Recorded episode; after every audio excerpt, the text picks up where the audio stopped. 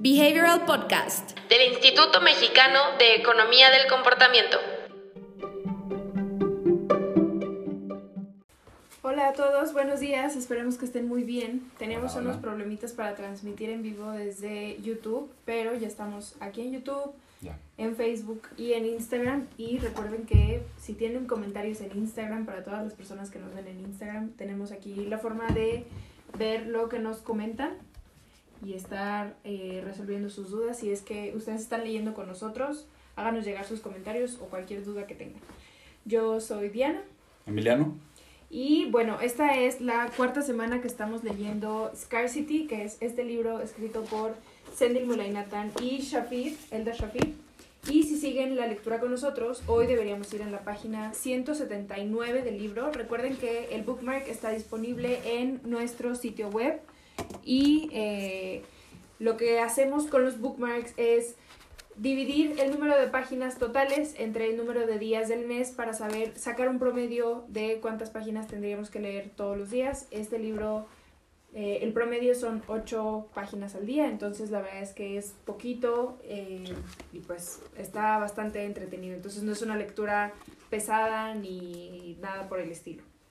Y pues bueno, ¿qué hemos revisado hasta ahora? Hemos revisado cómo la escasez capta nuestra atención, cómo nos hace tener visión de túnel, y eh, nos hace eso justamente negarnos a otras cosas que tal vez son igual de importantes por tratar de aliviar la escasez inmediata a la que estamos expuestos, ¿no? También hablamos de cómo tomamos prestado y de cómo se relaciona eso sobre nuestra sobreestimación del futuro. Eh, por ejemplo, con el descuento hiperbólico de que nosotros pensamos que vamos a estar mejor en el futuro, que vamos a ahorrar o que vamos a tener dinero en el futuro o tiempo en el futuro. Recordemos que la escasez de este libro no nada más se trata de escasez monetaria, sino también de tiempo, de otro tipo, mucho de escasez, que nos da justamente esta visión de que todo el mundo sufrimos escasez, al menos de algún tipo, ¿no? Y pues, eh, bueno, así llegamos también al tema central, que es lo que cubrimos en la lectura de esta semana, que es la trampa de la escasez. ¿Y qué es la trampa de la escasez? Es el constante estarnos encontrando en un paso atrás, ¿no? Es la forma en la que administramos y usamos lo que tenemos de forma que parece que tenemos menos de lo que necesitamos. Esta trampa de la escasez se refiere a el, el último paso en el ciclo de la escasez que nos lleva a reiniciarnos, digamos. Recuerden que la escasez monetaria no necesariamente se relaciona con más escasez monetaria, aunque sí, también estamos explorando y exploramos en la lectura de esta semana que, por ejemplo, la escasez de tiempo puede derivar en una escasez, en una escasez monetaria o viceversa. Entonces, no es necesariamente que se relacione A con A y B con B, sino que la escasez de cualquier tipo nos puede llevar a cualquier otro tipo de eh, escasez. Correcto. Y justamente en este punto es donde el libro empieza a ponerse eh, pues muy interesante porque cambia hacia dejar de explicar los motivos de la escasez para empezar a hablar de cómo diseñamos considerando que las personas se encuentran bajo estas condiciones, ¿no? ¿Cuál es lo que les decíamos? Al final este es un libro que nos va a dar una visión muy diferente, ¿no? De por qué las personas toman decisiones que quizás no parezcan eh, económicamente sensatas cuando se encuentran bajo condiciones de escasez. Justamente el objetivo de hacer esta primera revisión es poder a partir de este momento empezar a revisar cuáles son los elementos que tendríamos que entonces integrar a las políticas públicas, a los programas sociales, a todos aquellos elementos que interactúan con una persona que se encuentra en escasez. Y como bien dice Diana, al final del día esto no tiene que ver o no lo tenemos que limitar exclusivamente a escasez monetaria. ¿no? Es decir, al final del día eh, el motivo ¿no? por la cual las personas no... Eh, cometen errores al momento de evaluar eh, decisiones, no necesariamente va a venir dado por elementos de, moneda, de dinero, ¿no? Entonces, es muy importante empezar a ver esta parte final del libro en donde vamos a ver las estructuras o las estrategias tal cual para empezar a frenar esa percepción de escasez. Porque acuérdense, también hablamos de percepción de escasez. Es decir, puedes tener eh, recursos monetarios y aún así tener esa percepción de escasez eh, de tiempo, monedas, etc. Exactamente.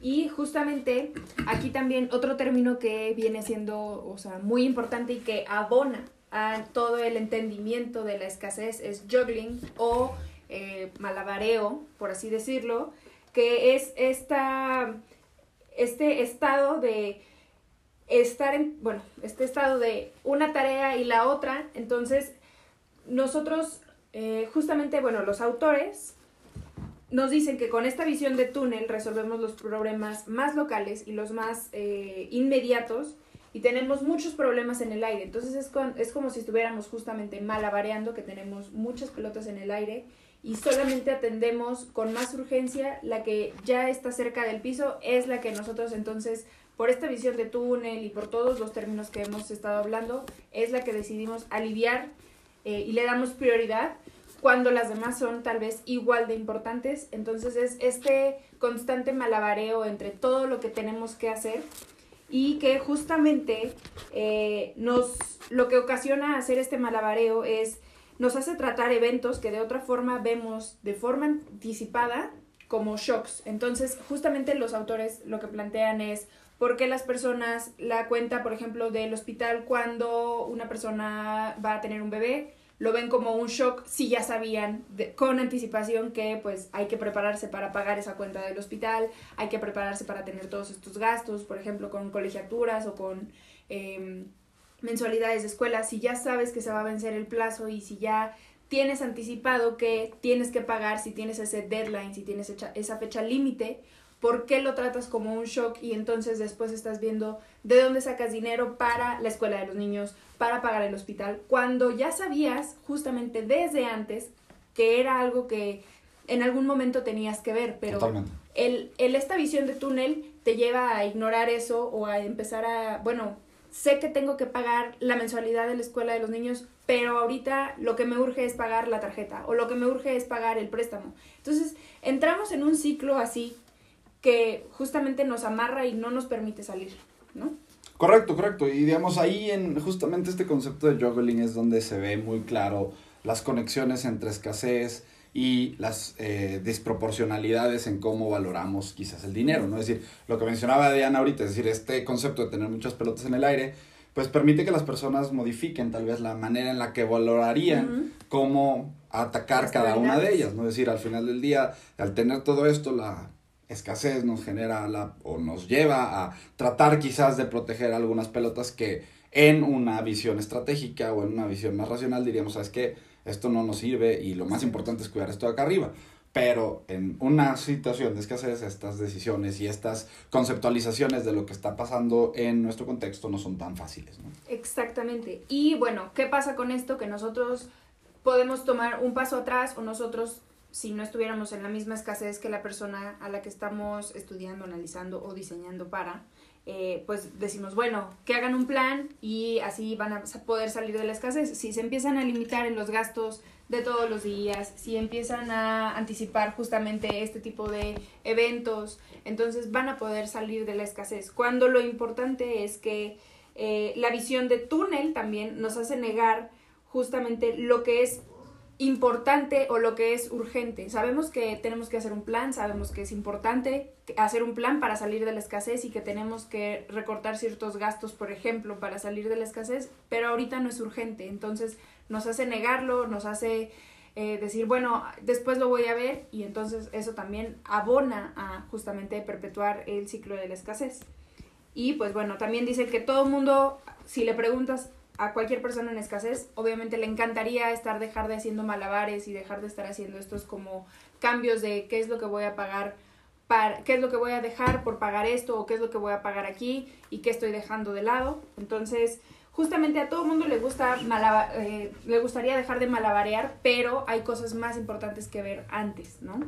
Y eh, además tener un plan va a requerir de nuestra parte tener un ancho de banda mental y control cognitivo, algo que justamente también hemos visto que no sucede cuando tenemos escasez. Y pues justamente otra cosa que comentan los autores es que las personas en escasez no nada más necesitan una sola solución, sino que al tener en mente que tienen poco slack, que era otro término que estuvimos hablando de este, digamos, como colchón de qué es lo que me puedo equivocar o qué tanta escasez, podemos verlo así, tengo y qué tanto espacio tengo disponible para estos ciertos fallos que las personas en escasez justamente no tienen tanto slack como las personas que no tienen escasez porque se pueden permitir tener gastos que tal vez no sean tan urgentes, pero por esa abundancia lo pueden hacer sin ningún problema, mientras que las personas se ven como un poquito más apretadas. Recuerden que eso se conecta un poquito con la analogía de la maleta que revisábamos en otra ocasión. Y eh, las personas que están en Slack están a un imprevisto de volver a caer en la trampa de la escasez. Aunque ellos estén haciendo un plan, aunque ellos lo estén siguiendo, nada más necesitan de un imprevisto, un cualquier gasto que tengan que en el que tengan que incurrir para volver a la escasez, volver a pedir prestado, por ejemplo, entonces volver a endeudarse en préstamos que pueden no ser tan beneficiosos para ellos, pero justamente al presentarse esta emergencia, lo que hacen es recurrir a ello y pues entonces vuelven a caer en el ciclo de la escasez. Y pues bueno, la próxima semana vamos a estar hablando un poquito más de cómo podemos diseñar productos, servicios o estrategias para personas en escasez. Y lo que menciona el libro que me gustó mucho es que eh, mientras más entendamos la dinámica de cómo la escasez funciona en nuestra mente, más probabilidad vamos a tener de encontrar formas de evitar o de aliviar la trampa de la escasez. Y justamente como les hablaba Emiliano, vamos a cerrar la lectura del libro ya hablando de justamente cómo es que diseñamos para las personas y cómo es que podemos mejorar sus vidas. Justamente el último, las últimas secciones se llama Designing for Scarcity. Entonces lo vamos a estar viendo aquí en YouTube. Entonces vamos a estar cubriendo la lectura de, este, de esta sección y justamente se va a poner muy interesante por todas las alternativas que tenemos para poder diseñar para las personas que viven en escasez. Si te gustó este podcast, compártelo con quien consideres que necesitas saber sobre la trampa de la escasez y nos vemos la próxima semana. Adiós. Adiós. Si quieres saber más sobre los libros y los temas que abordamos en el podcast, ingresa a nuestra página web ecomportamiento.org donde encontrarás libros, autores, blog y mucho más. Encuéntranos en LinkedIn, YouTube y Facebook como Instituto Mexicano de Economía del Comportamiento, en Instagram como imec.mx o en Twitter como eComportamiento. No te pierdas las transmisiones semanales todos los viernes a las 10 a.m. hora Ciudad de México.